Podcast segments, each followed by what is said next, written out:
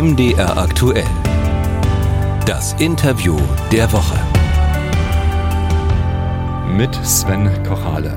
Die Landwirte haben uns in dieser Woche deutlich spüren lassen, wie viel Wut sich bei ihnen aufgestaut hat über die Agrarpolitik. Sie beklagen Subventionskürzungen, komplizierte Regelwerke, ausufernde Bürokratie und haben deshalb aus Protest Autobahnen blockiert. Und dabei ist deutlich geworden, dass sie sich mehr oder weniger alleingelassen fühlen in einem Veränderungsprozess, der sie wegen des Klimawandels ohnehin schon stark beansprucht. Und das ist dann nicht nur eine Frage an die Politik, sondern auch an die Wissenschaft. Und an dieser Stelle kommt Gartersleben in Sachsen-Anhalt ins Spiel. Dort wird schon seit mehr als 80 Jahren am Getreide geforscht und mit der modernen Gentechnik eröffnen sich da neue Möglichkeiten, aber auch Risikofelder. Darüber reden wir mit dem Chef des IPK Gartersleben, das ist das Leibniz-Institut für Pflanzengenetik und Kulturpflanzenforschung mit Nikolaus von Viren. Er ist auch Mitglied der Nationalen Akademie der Wissenschaften mit Sitz in Halle. Ich grüße Sie. Guten Morgen. Wollen Landwirte gezielt von Ihnen wissen, wann die nächste Generation Weizen zum Beispiel kommt, die dem Klimawandel trotzt? Ja, also Fragen in diese Richtung bekommen wir schon. Wir versuchen innovative Methoden zu entwickeln und vor allen Dingen auch das Grundlagenwissen zu generieren, das wichtig ist, um die richtigen Merkmale, die unsere Pflanzen äh, für den Klimawandel besser vorbereiten und ihn besser, ihn resilienter machen, die versuchen wir zu identifizieren und so aufzubereiten, dass sie für die Züchtung nutzbar sind. Wie weit sind Sie denn da schon gekommen, jetzt auch mit den Möglichkeiten der Gentechnik? Lässt sich da jetzt konkret möglicherweise auch einen Zeithorizont abschätzen und sagen, also in fünf oder zehn Jahren haben wir die Weizensorte, die den Landwirten weiterhilft? Also zum einen ist es ja nicht so, dass es die eine Weizensorte gibt, denn es ist ja so, dass wir unterschiedliche Standorte haben, schon alleine in Deutschland, also zum Beispiel einen Küstenstandort im Vergleich zu einem äh, Standort im Bergland oder wo wir unterschiedliche Böden haben, unterschiedliche klimatische Bedingungen und unterschiedliche Tageslänge. Das heißt, eigentlich muss man die Weizensorten auf diese unterschiedlichen Standorte anpassen. So deshalb haben auch die Züchter unterschiedliche Linien zur Verfügung, die sie dann dem Landwirt in den unterschiedlichen Regionen anbieten. Zum anderen ist es aber so, dass wir natürlich ein paar Herausforderungen haben, wie zum Beispiel die geringere Verfügbarkeit von Wasser, die fast alle Standorte, zumindest in Deutschland, trifft. Und insofern versuchen wir natürlich schon jetzt mit neuen Methoden auch zum Beispiel die Trockentoleranz in den Getreiden zu erhöhen. Das heißt, wir schauen in der Genbank, also in dem großen Reservoir an Linien und an Samen, die wir haben, suchen wir nach den Pflanzen und nach den Linien, die von Natur aus oder durch die menschliche Züchtung sich besser behaupten können bei einem geringeren Angebot von Wasser. Aber Sie kreieren und, schon auch neue Linien oder greifen Sie jedes Mal praktisch auf das zurück, was in Ihrer Gendatenbank vorhanden ist? Also in erster Linie greifen wir auf das zurück, was in unserer Genbank vorhanden ist. Und das machen wir über zwei Wege, nämlich zum einen sequenzieren wir die Genome dieser Linien, um das Inventar und das genetische Potenzial abschätzen zu können, aber zum anderen müssen wir diese Linien auch phänotypisieren. Phänotypisieren heißt, dass wir diese Pflanzen dann unter Stressbedingungen anbauen und schauen, wie gut sie sich verhalten. Und dann bringen wir die genetische Information mit diesem Verhalten zusammen und versuchen daraus die Gene zu identifizieren und genetische Marker zum Beispiel herzustellen, die man der Züchtung zur Verfügung stellen kann. Und da müssen Sie auf die Standorte Rücksicht nehmen. Also es macht einen Unterschied, ob Sie zum Beispiel eine Pflanze entwickeln für die Börde in Sachsen-Anhalt oder in der Oberlausitz. Also das Ertragspotenzial von einer Sorte, die auf einem sandigen Boden wächst, ist in der Regel geringer als eine, die auf einer Schwarzerde wächst, wo man eine hohe äh, Nährstoffverfügbarkeit und Wasserverfügbarkeit haben. Das heißt, insofern muss man schon die Eigenschaften, die gezüchtet werden sollen, die müssen wir schon an die Standorte anpassen. In jedem Fall aber gehen Sie praktisch an die Genetik der Pflanze heran. Sie arbeiten mit sogenannten Genscheren, also können da sehr gezielt offenbar auch in der Pflanze beeinflussen. Wie muss ich mir das vorstellen? Wie sieht das aus, wenn Sie so eine Schere ansetzen? Also mit den neuen genomischen Techniken oder eben Genomeditierung haben wir den Vorteil, ein viel präziseres und schnelleres Züchtungswerkzeug zu haben. Das heißt, es hilft uns, wenn wir die Funktionen von einzelnen Genen aufklären äh, wollen. Denn dabei ist es wichtig, in der wissenschaftlichen Beweisführung zum Beispiel das Gen nachher auszuschalten oder zu aktivieren, um dann die Pflanzen ohne oder mit aktivierter Genfunktion zu untersuchen und prüfen zu können, ob sie sich auch tatsächlich besser und effizienter verhalten. So, und dieses komplette Ausschalten von Genen, das war vorher oft nicht so gut möglich, aber jetzt mit dem neuen Werkzeug der Genschere ist es eben viel einfacher möglich. Ähm, vorher haben Sie irgendwie mit einer Genkanone eher gearbeitet, ne? Das war so eine große Streuung, kann man das so sagen? Ja, aber die Genkanone war nur ein Verfahren, um ein Gen in die Zelle zu bringen. Und mit der Genschere sind wir eigentlich dort auf einem anderen Niveau. Aber essentiell ist eigentlich, dass wir zwei Komponenten brauchen, nämlich die Genschere, das ist letztendlich ein Enzym, und das Navigationssystem für diese Genschere. Und das ist letztendlich ein RNA-Molekül, das die Genschere an einen bestimmten Ort in der genomischen DNA im Zellkern bringt. Also das ist ein ganz sehr präzises äh, Vorgehen. Sie können also sagen, vorher zum Beispiel am Computer konfiguriert, also hier bringe ich jetzt was ein in die Pflanze, was äh, Schädlingen es schwierig bis unmöglich macht, in die selber einzudringen. Ja, also zunächst ist es so, dass diese Genschere dann an der definierten Stelle in der DNA einen Schnitt setzt und damit einen sogenannten Doppelstrangbruch des DNA-Strangs erzeugt. Danach setzen pflanzeneigene Reparaturmechanismen ein und diese Reparaturmechanismen sind eben nicht perfekt, sondern zu einem ganz geringen Prozentsatz eben auch fehlerhaft. Und nachher werden viele dieser Mutationsereignisse oder dieser Reparaturereignisse sequenziert, um die gewünschte Mutation über die Sequenzierung zu identifizieren. Und dann hat man letztendlich eine naturidentische Mutation erzeugt, so wie sie zum Beispiel durch eine natürliche UV-Strahlung auch entstehen könnte. Und diese äh, Mutation ist dann letztendlich verbunden mit einer neuen Eigenschaft. Also Sie können etwas wegnehmen, äh, können dort vielleicht was umsortieren, etwas Neues reinbringen in die Pflanze. Wie spektakulär ist das, was Sie an Möglichkeiten jetzt haben und wie hat sich da die Genforschung äh, in den letzten Jahren verändert?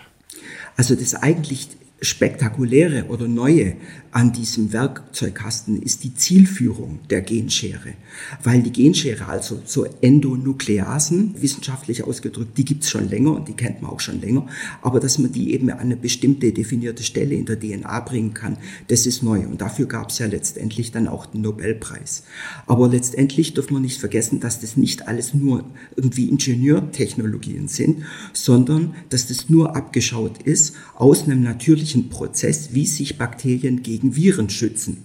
Denn wenn so ein Virus in ein Bakterium eindringt, dann legen die Bakterien eine Art Bibliothek an von DNA-Schnipseln dieser äh, Viren und Immer wieder, wenn dann eine neue Virusinfektion kommt, dann vergleichen Sie das mit den DNA-Stücken, die Sie in Ihrer Bibliothek angelegt haben und können dann einen gezielten Abbau dieser eingedrungenen viralen DNA mit der Genschere äh, vollbringen. Und das ist eben ein Resistenzmechanismus, wie sich Bakterien gegen Viren schützen. Dann kommt die Datenbank wieder ins Spiel. Also ohne die geht es gar nicht. Nee, die Datenbank in Gardersleben ist natürlich ganz wichtig, weil wir die jetzt auch ähm, zu einem biodigitalen Ressourcenzentrum ausgebaut haben. Das heißt also, wir machen nicht nur eine Vermehrung äh, der einzelnen Samen, sondern wir sequenzieren auch diese ganzen Linien und mit dem Vergleich dann, wie sich diese Linien verhalten, also in der Phänotypisierung, können wir dann eine Verbindung herstellen zwischen einzelnen Genmustern und eben dem Verhalten äh, unter Stressbedingungen zum Beispiel. Sie hören das Interview der Woche bei MDR aktuell mit dem Chef des IPK Gatersleben des Leibniz Instituts für Pflanzengenetik und Kulturpflanzenforschung mit Nikolaus von Viren. Fühlen Sie sich eigentlich noch als einfacher Züchter oder äh, schon als äh, spezialisierter Gentechniker? Naja, ich würde sagen, so eine Mischung. Letztendlich ist für uns natürlich die Gentechnik auch nur ein Werkzeug, aber das Wichtige ist natürlich, dass wir versuchen, die Pflanze als Ganzes zu verstehen, in ihrer Umwelt und im Kontext von den Bedingungen, die wir haben äh, in der Landwirtschaft, wie Standort, Wasser, Nährstoffe und die Krankheiten, die letztendlich auch die Ertragsleistung der Pflanze bestimmen. Mhm. Äh, sag mal, der Klimawandel, der, der wird in Hightech-Laboren nachgestellt, simuliert und ähm, dort stelle ich mir vor, dass Sie genau diese Extrembedingungen simulieren, um dann die stärkste Pflanze finden zu können. Ist das äh, ungefähr die Vorstellung? Ja, also während es auf dem Feld sehr schwer ist, Klimaszenarien zu simulieren, also höchstens in einem Gewächshaus, wir haben einen sogenannten Rain-Out-Shelter, das heißt, da können wir zumindest den Niederschlag, der von oben kommt, ab halten, so dass wir Trockenstress leichter erzeugen können. Aber das reicht eben nicht, um zukünftige Klimaszenarien zu simulieren. Deshalb haben wir jetzt eine neue Phänotypisierungshalle gebaut. Wir nennen diese Halle Phänosphäre. Und dort können wir tatsächlich Klimaszenarien simulieren, und zwar in sehr komplexer Art und Weise. Das heißt also die Lichtintensitäten, die Temperaturen, aber zum Beispiel auch Wind simulieren und damit untersuchen, wie sich bestimmte Linien bei solchen veränderten Klimabedingungen verhalten. Und das ist sehr wichtig, um die Gene zu identifizieren, die eben die Pflanzen klimaresilienter machen sollen. Reicht das dann für die Wissenschaft, diese Laborerfahrungen, oder ist es dann doch nochmal was anderes, das dann hinauszubringen in die Natur? Denn der Anbau genetisch veränderter Pflanzen ist in Deutschland zum Beispiel verboten. Ganz genau. Und das ist auch ziemlich frustrierend für uns Wissenschaftler, die wir also versuchen, über genetische Veränderungen dann äh, die Wirkung von einzelnen Genen zu beweisen. Deshalb sind Feldversuche eigentlich unabdingbar, aber die Feldversuche sind zumindest mit genetisch modifizierten Pflanzen, wie zum Beispiel über die neuen genomischen Technologien. Diese Feldversuche durchzuführen, erfordern Freisetzungsgenehmigungen und äh, Freisetzungsversuche sind sehr aufwendig geworden, weil eben die Antrags Stellung sehr aufwendig ist. Das heißt, da muss man als Wissenschaftler schon ein halbes Jahr investieren, nur allein um diese ganzen Anforderungen zu erfüllen. Und wenn dann der Freisetzungsversuch stattfindet, ist, er auch noch, ist es auch nicht sicher, ob man auch durchbekommt, weil es ja immer wieder auch radikale Umweltschützer gibt, die dann äh, Feldzerstörungen machen. Das haben Sie in Gattersleben auch schon erlebt. IPK auch sozusagen ein gebranntes Kind. Ja, 2008 hatten wir so einen Fall, wo wir letztendlich dann trotz aller Vorkehrungsmaßnahmen auch den Prozess verloren haben und äh, letztendlich den Versuch nicht auswerten konnten. Wie ausführlich ähm, reden Sie denn als Wissenschaftler über auch solche Ereignisse dann, also die ja Zweifel auch von Verbrauchern oder Umweltschützern formulieren? Naja, wir nehmen die Zweifel von Verbrauchern und Umweltschützern natürlich sehr ernst, zumal ich auch selbst viele Jahre im Naturschutz tätig war. Aber ich glaube, es ist schwer, sich vorzustellen, wie groß äh, die Dynamik der Veränderungen in der DNA jedes Lebewesens ist, wenn man sich nicht intensiv damit beschäftigt. Ich möchte darauf hinweisen, dass es in Kulturpflanzen zum Beispiel natürlich springende Genelemente gibt, die nennt man Transposons, die sich also aus der DNA herauslösen und an anderen Stelle wieder einfügen. Das ist so ein, natürlicher, so ein natürlicher Vorgang, an dem stört sich aber offenbar niemand? Ja, ganz genau. Und diese Transposos werden bei Stress sehr aktiv und damit erhöht die Pflanze ihre eigene Mutationsrate. Auch unter dem Risiko, dass Gene, die sie braucht, mal kaputt gehen. Aber das ergibt ja dann Nachkommen, die sozusagen nicht mehr lebensfähig sind. Das heißt also, die Pflanze induziert eigene Mutationsvorgänge und die sind oft viel gravierender als das, was der Biotechnologe eigentlich mit der Genomeditierung oder diesen neuen genomischen Technologien macht. Und das ist zumindest ein Grund, weniger Zweifel zu haben an dem, ähm, was wir machen. Hm. An dem, was Sie machen. Das heißt äh, vor allem, dass Wissenschaftler, dass Züchter ja seit Jahrzehnten mit Chemikalien zum Beispiel arbeiten, auch mit Radioaktivität, um Veränderungen in der Pflanze hervorzurufen, die Mutationen. Ähm, würden Sie sagen, da ist die Gentechnik schon eine andere Liga, weil hier die Veränderungen besser steuerbar sind? Ja, das Entscheidende ist, dass dies über die neuen genomischen Technologien eben der Eingriff viel präziser wird.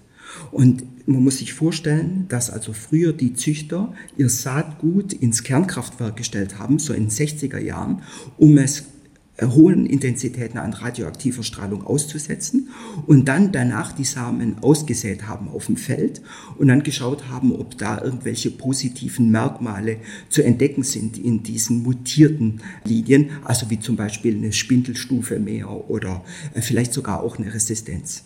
Und viele Nachkommen dieser über Radioaktivität mutierten Linien, die sind auch heutzutage in unseren Elite-Linien im Getreide drin.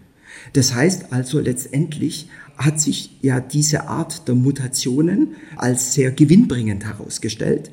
Und jetzt haben wir eben mit diesen neuen genomischen Technologien die Möglichkeiten, nur noch ein Gen gezielt anzusteuern und nicht sehr viele gleichzeitig zu mutieren. Denn wenn man über Radioaktivität eine Mutation macht, dann hat man vielleicht 10, 15.000 Mutationsereignisse auf einmal, aber mit der Genomeditierung eben nur eine. Ähm, interessant ist, dass europäische Rechtsprechung zum Beispiel den von Ihnen beschriebenen Vorgang, also mit diesen Veränderungen, die in den letzten Jahrzehnten stattgefunden haben, mit diesen auch äh, chemisch hervorgerufenen Mutationen, dass solche Methoden ja als sicher eingestuft werden. Jetzt bei der Gentechnik allerdings sagt man, da wissen wir noch nicht so richtig, was da passiert. Da sind uns zu viele Risiken. Ähm, wie schwierig ist es für Wissenschaftler, das nachzuvollziehen? Naja, also im Moment ist es so, dass alle genomeditierten Pflanzen unter das alte Gentechnikrecht fallen. Das heißt, wir können zwar in der Wissenschaft in sicherheitskontrollierten Laboren damit arbeiten, aber wenn die Tauglichkeit der Pflanze auf dem Feld erprobt werden soll, dann ist es quasi unmöglich, weil die Sicherheitsbestimmungen so komplex sind. Das ist für uns natürlich schon frustrierend.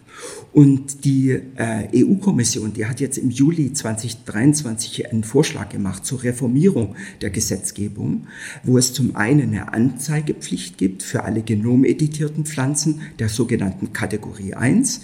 Das sind also, ich sag's mal, geringfügige Eingriffe. Äh, das heißt, diese genomeditierten Sorten sollen eingestuft werden wie konventionell gezüchtete oder eben auch natürlich mutierte. Und die fallen damit unter das Sortenrecht und damit hat auch der Landwirt sozusagen eine Wahlfreiheit. Das heißt, diese Pflanzen müssten nicht gekennzeichnet werden.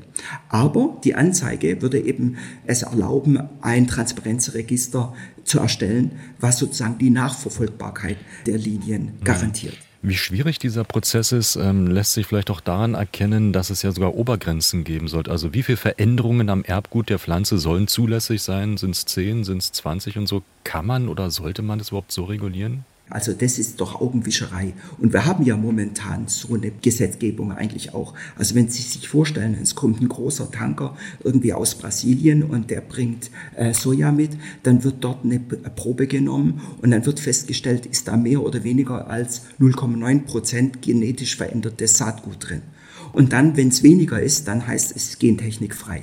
Und das ist doch Augenwischerei. Schon das zeigt eigentlich, wie schwierig das ist, damit auch umzugehen. Und gerade in Zukunft, wenn wir uns vorstellen, dass also andere Länder, die sicherlich die Genomeditierung zulassen werden, beziehungsweise schon zugelassen haben, dann auch äh, Saatgut beziehungsweise Nahrungsmittel zu uns importieren Tieren, dann werden wir nicht mehr in der Lage sein zu unterscheiden, ob das über Genomeditierung entstanden ist oder über eine natürliche Mutation. Auch schon deshalb macht eigentlich die Kennzeichnungspflicht keinen Sinn. Und dennoch haben ja auch viele Verbraucher natürlich sofort, wenn sie hören, gentechnisch veränderte Pflanzen und so weiter, was ist das? Ähm, kann man da sicher sein? Ist das Teufelszeug? Wie wollen Sie die Verbraucher auch beruhigen?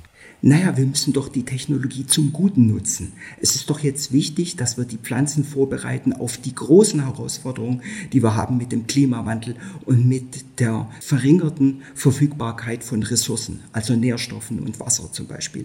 Und deshalb ist es wichtig, dass wir ja alle Register ziehen und ein Register ist eben diese Genomeditierung oder die neuen genomischen Technologien, mit der wir eben diese präzisen, wirklich geringfügigeren Änderungen in der Genom genomischen DNA einführen können, die eigentlich natürlichen oder naturidentischen Mutationen entsprechen. Da sind wir dann wieder beim Landwirt, der das dann letztlich ja auch anbauen und umsetzen soll. Nehmen Sie da eine Offenheit bei den Landwirten wahr oder eher Zögerlichkeit?